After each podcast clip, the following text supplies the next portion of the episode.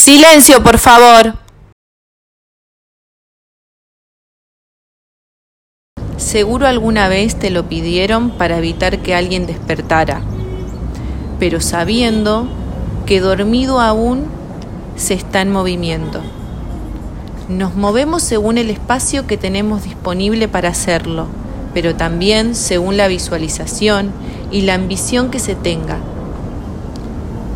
Cuando nos preguntamos, ¿A dónde merecemos estar o llegar? ¿Visualizamos algo cerca? ¿Somos ambiciosos?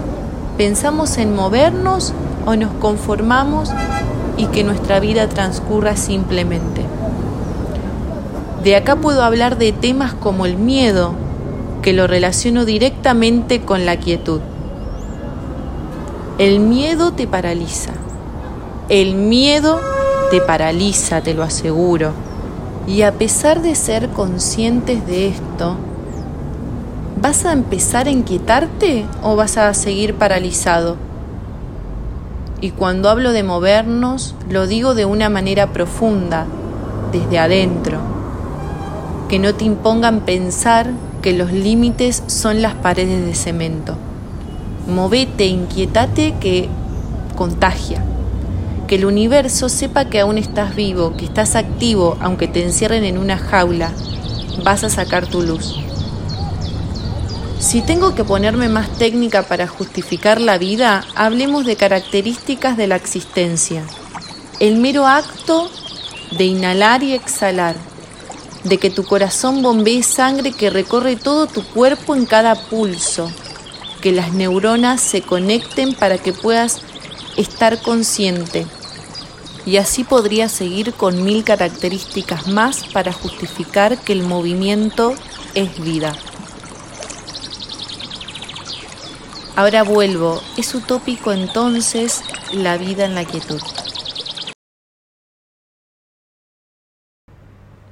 Sin que el viento sople, sin que los ríos corran, sin que la tierra gire, sin que el sol y la luna se turnen en salir. Perdón, me es inevitable salir de la individualidad del ser al plantear esta dualidad. Y tomo la idea rizomática en donde claramente estamos conectados, retroalimentándonos sin jerarquías, donde todos somos maestros, donde depende de cada uno que tan lejos quiera moverse.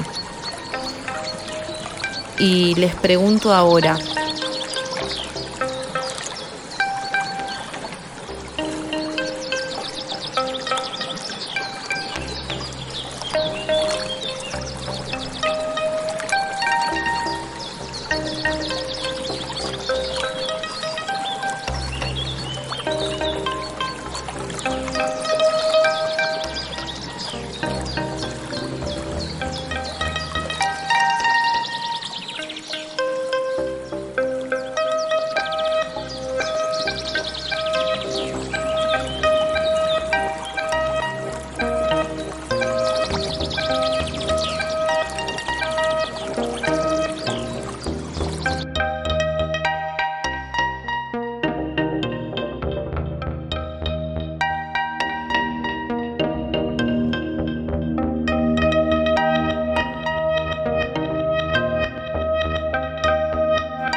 ¿Qué tan quietos o vivos prefieren estar?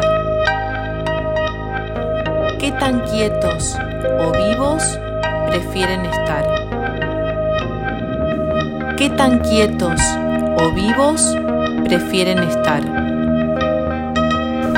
¿Qué tan quietos o vivos prefieren estar?